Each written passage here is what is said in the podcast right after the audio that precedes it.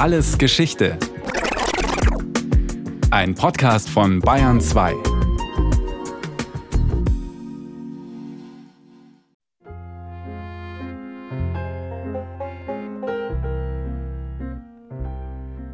Nicht ganz im Klaren darüber, was arm sei, fragte ich zu Hause am Abend meine Tante. Meine Großmutter, die das auch hörte, rief gleich: Wir sind arm, der Graf ist reich. Sind wir wirklich arm? fragte ich meine Tante nochmal. Ich dachte an unsere saubere Dreizimmerwohnung, an den Flur, der mit einem Läufer ausgelegt war, an das gute Wohnzimmer, das wir an gewöhnlichen Wochentagen zu betreten nicht nötig hatten. Wenn wir auch nicht reich sind, zu den ganz Armen gehören wir nicht, sagte meine Tante. Das überzeugte mich. Rainer Schmidt wuchs in den 1930er Jahren in der Fuggerei auf. Seine Kindheitserinnerungen hat er in dem Erzählband Barfuß durch die finstere Gass aufgeschrieben.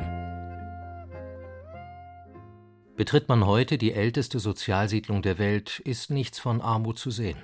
Im Gegenteil. Sie liegt mitten im Zentrum Augsburgs. Eine kleine Stadt in der Stadt, mit acht Gassen, drei Toren, zwei Museen, einer Kirche und einem Brunnen eine stille, idyllisch anmutende Welt, abends immer noch erhellt von Gaslaternen. Schnurgerade reihen sich die 67 ockerfarbenen einstöckigen Häuschen mit grünen Fensterläden und russischen Giebeln links und rechts der Gassen aneinander. Sie beherbergen 150 Mieter. Auf meinem Rundgang durch die Siedlung begleitet mich Sabine Darius von der Fuggerschen Stiftungsadministration. Das ist hier die Herrengasse. Wir sehen hier, wenn wir durchgehen, dass es äh, in der Regel Türenpaare sind. Da geht immer eine Türe in die untere Wohnung und eine Türe in die obere Wohnung. Es hatte damals schon wie heute jeder seinen eigenen Eingang. Man teilt sich also keinen Hausgang mit seinem Mitbewohner. Ja, das muss man sich mal vorstellen. Bedürftige Leute schon in der damaligen Zeit, jeder hat seinen eigenen Eingang kommt es deswegen schon mal nicht zum Streit. Es war eine außergewöhnliche Siedlung, die Jakob Fugger 1521 gegründet hat. Die damals 52 Häuschen mit 106 Wohneinheiten gingen weit über den üblichen Standard der Armenhäuser hinaus, nicht nur was die separaten Eingänge betraf.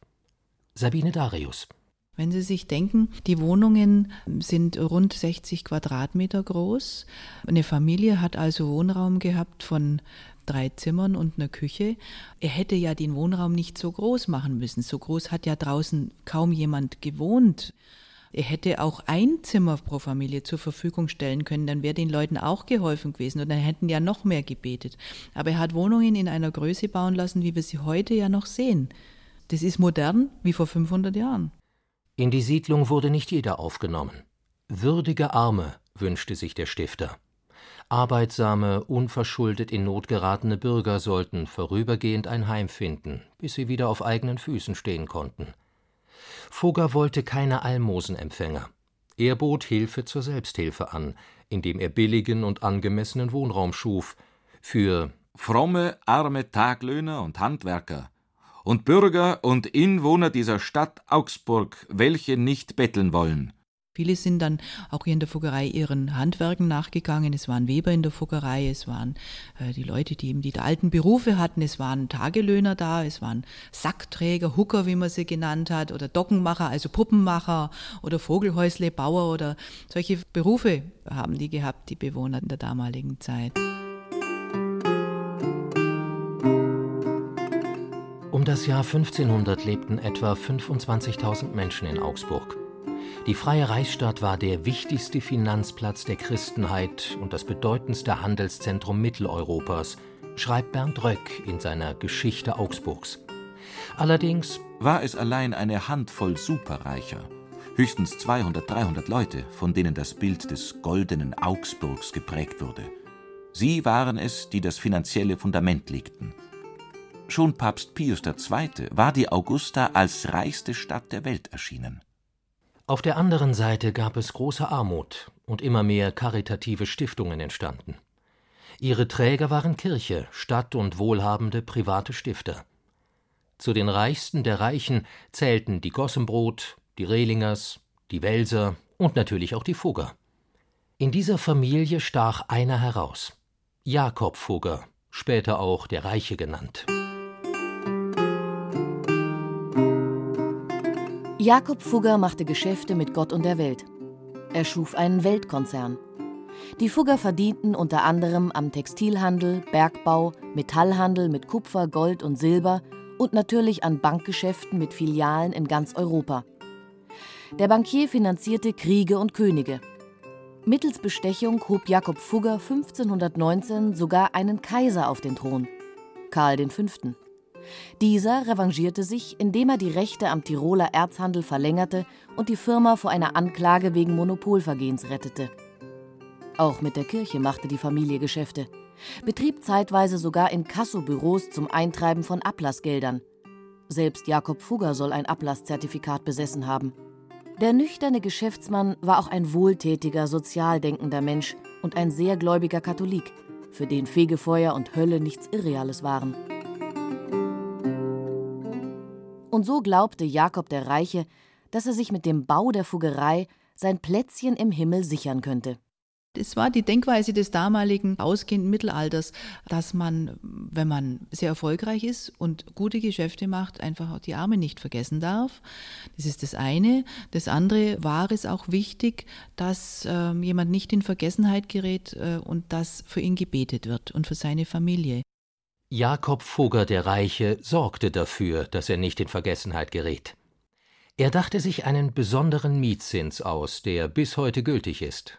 Vater unser, der du bist im Himmel, geheiligt werde dein Name. Dein Reich komme, Gegrüßet seist du, Maria, voll der Gnade. Der Herr ist mit dir. ich glaube an Gott, den Vater, den Allmächtigen, den Schöpfer des Himmels und der Erde. Seit 1521 muss jeder Fuggereibewohner täglich drei Gebete sprechen für den Stifter und seine Nachkommen. Das Vaterunser, das Ave Maria und das Glaubensbekenntnis sind Teil der Miete bis heute. Ein Porträt des von Albrecht Dürer gemalten Jakob Fugger erinnert in jeder Wohnung daran. Das sind unendlich viele Gebete über die Jahrhunderte. Der reale Mietzins dagegen ist denkbar gering. 1521 betrug die Jahreskaltmiete einen rheinischen Gulden. Das war damals der Wochenlohn eines Handwerkers. Heute zahlen die Mieter im Jahr 88 Cent. Hinzu kommen monatliche Nebenkosten von etwa 85 Euro. Diese Einnahmen decken den jährlichen Unterhalt der Siedlung von etwa einer halben Million Euro nicht annähernd. Sabine Darius über die Finanzierung.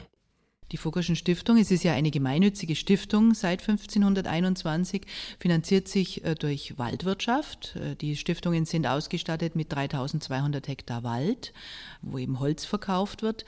Das macht ungefähr so, so 70 Prozent der Einnahmen aus. Circa 20 Prozent der Einnahmen kommen seit 2006 aus den Eintrittsgeldern der Fuggerei und circa 10 Prozent aus Immobilienbesitz außerhalb der Fuggerei.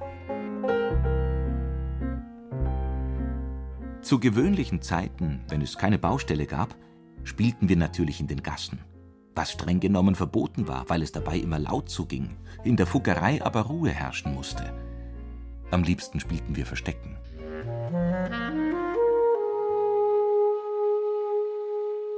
Der Fuggereibrunnen, das ist das Herz der Fuggerei.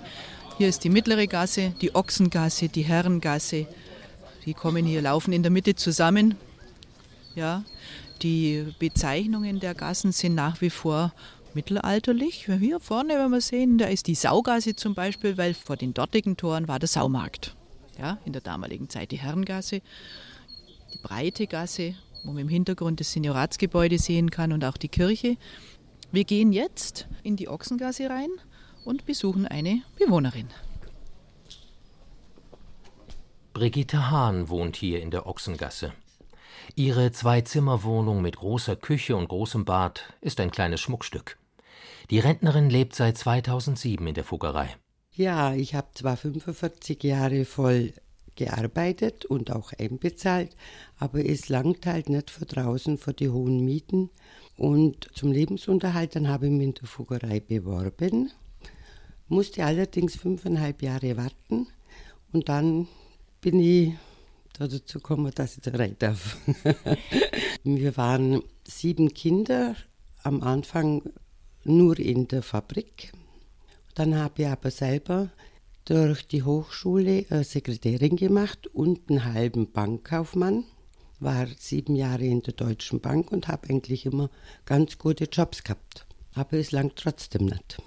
Die Reaktionen auf ihre neue Bleibe fielen sehr unterschiedlich aus. Also in meinem Verwandtenkreis und Bekanntenkreis, die haben es also nicht richtig verstanden, weil ich ja die ganze Zeit auch gearbeitet habe, dass das so weit kommt. Andere, selbst in der Familie, schauen ein bisschen auf mich runter. Die sagen, also in der Fuggerei kann man doch nicht wohnen. Aber die verstehen nichts vom Leben. Und andere sagen, ja, das ist aber toll, da musst du froh sein. Das ist also ganz unterschiedlich. Die Fuggereiwohnungen sind begehrt. Die Warteliste ist lang. Wer sich bewirbt, muss Augsburger Bürger, bedürftig, gut beleumdet und katholisch sein. Diese Kriterien galten schon vor 500 Jahren.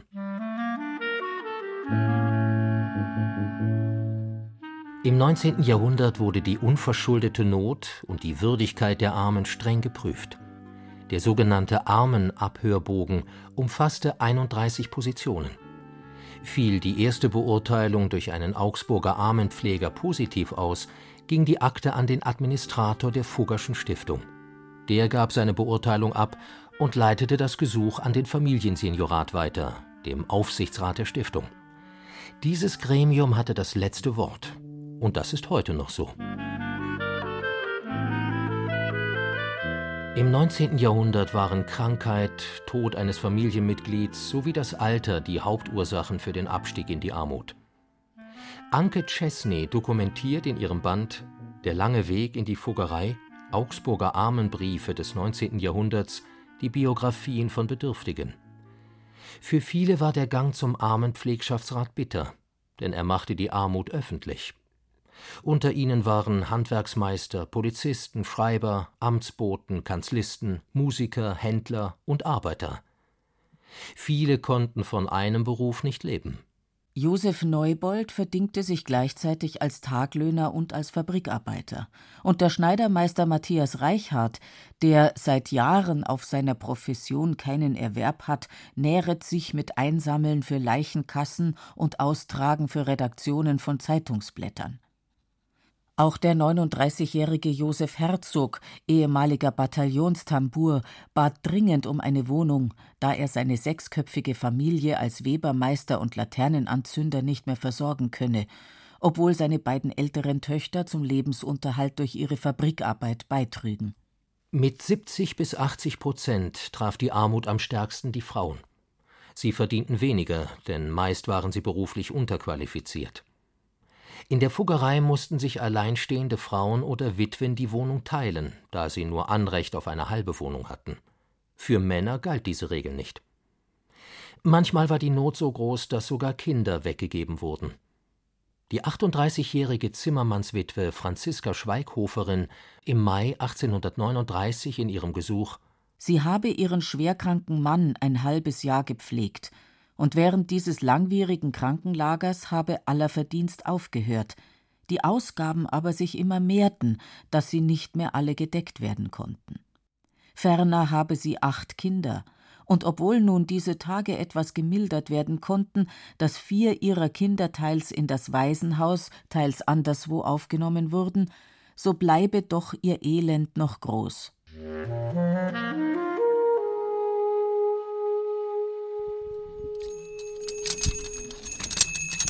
Wir ziehen an der mittleren Gasse Nummer 13 an einem historischen Klingelzug, wie er noch an vielen Häusern funktioniert. Die Tür öffnet sich zum Museum mit der historischen Schauwohnung, die zeigt, wie die Menschen im frühen 19. Jahrhundert in der Fuggerei gelebt haben. Wir treten in den niedrigen Flur. Gleich im Eingangsbereich ist eine große Klappe eingelassen, unter der sich ein etwa ein Meter tiefer Stauraum verbirgt, in dem Vorräte gelagert wurden. Das war der Kühlschrank der damaligen Zeit, erzählt Stiftungsmitarbeiterin Sabine Darius. Wir sind jetzt hier in der Küche, in der historischen Wohnung.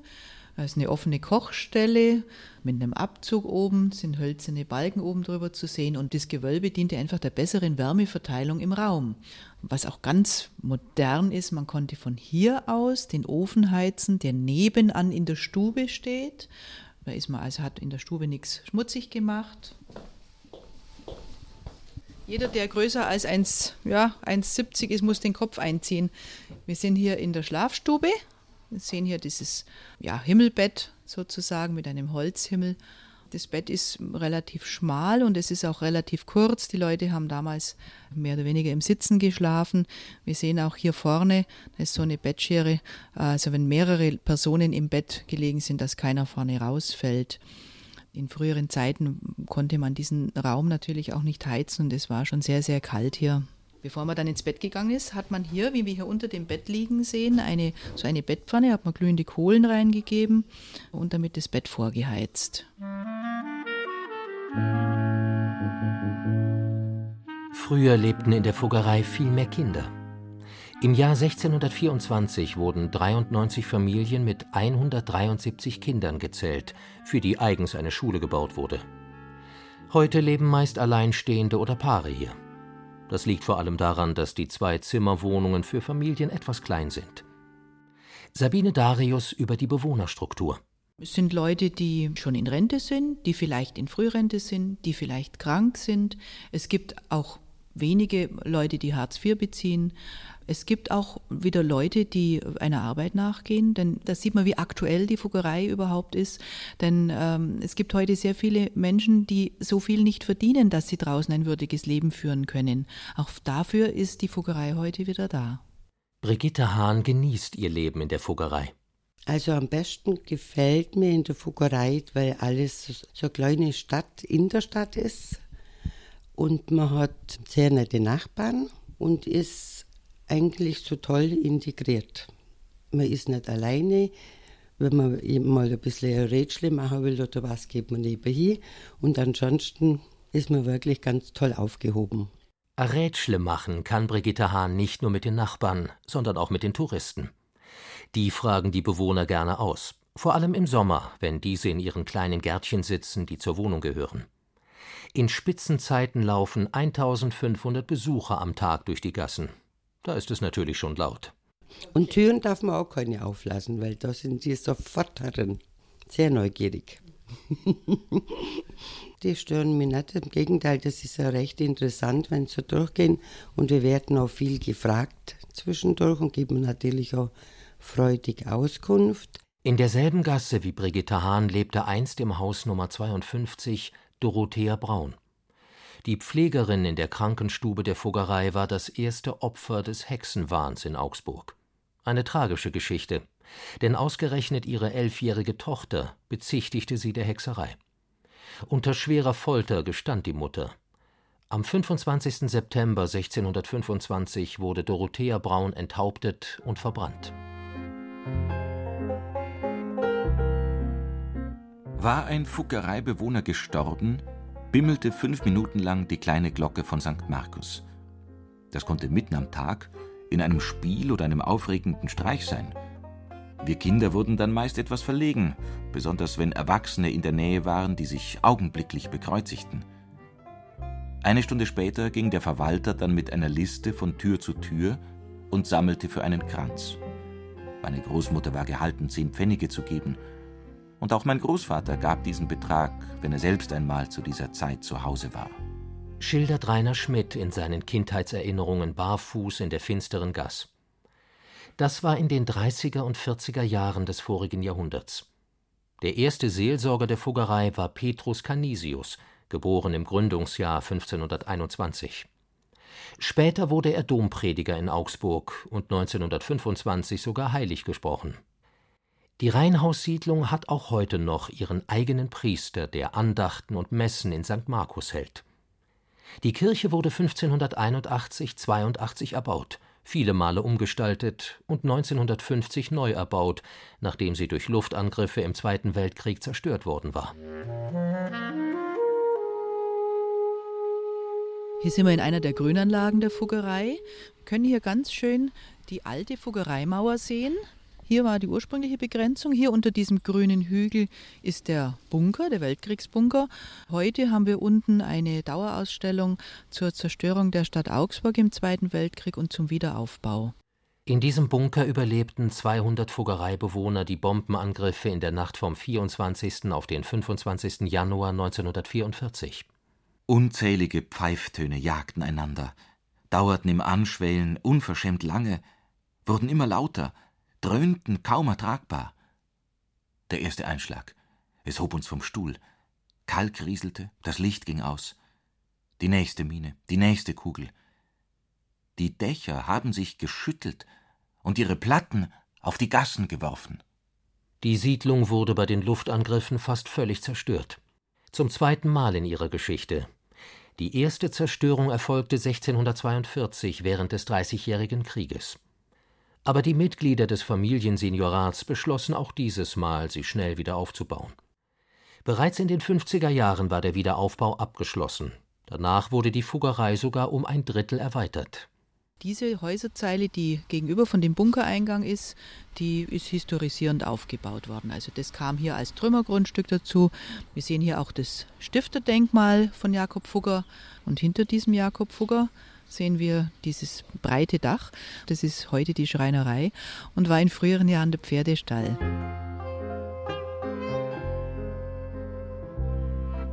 Was Jakob Fugger 1521 begonnen hat, funktioniert rund 500 Jahre später immer noch.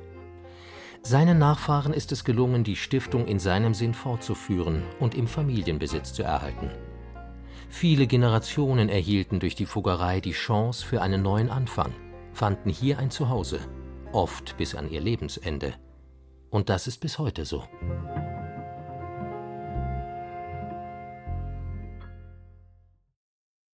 Das war Alles Geschichte, History von Radio Wissen aus der Staffel Wohnraum.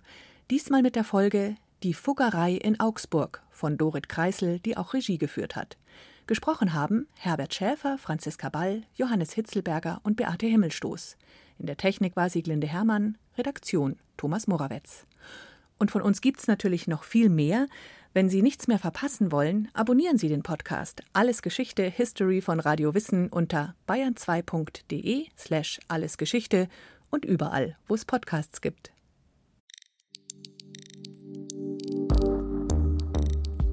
Wenn Ihnen dieser Podcast gefallen hat, dann gefällt Ihnen vielleicht auch unser Podcast. Wir sind Hannes Liebrand und Niklas Fischer. Zwei Historiker von der Ludwig-Maximilians-Universität in München. In unserem Podcast Tatort Geschichte verlassen wir den Hörsaal, um über bekannte und weniger bekannte Verbrechen aus der Geschichte zu sprechen. Wir stehen zum Beispiel in der Redaktion des Figaro, einer der wichtigsten französischen Tageszeitungen, als im Jahr 1914 plötzlich die Frau des amtierenden Finanzministers das Büro des Chefredakteurs betritt und unvermittelt mehrere Kugeln auf ihn abfeuert. Oder wir beleuchten einen der blutigsten Banküberfälle der Weltgeschichte. Mittendrin der junge Josef Stalin. Wenn Sie hören wollen, wie True Crime auf History trifft, dann sind Sie bei uns genau richtig. Tatortgeschichte gibt es unter bayern2.de slash podcast und überall, wo es Podcasts gibt.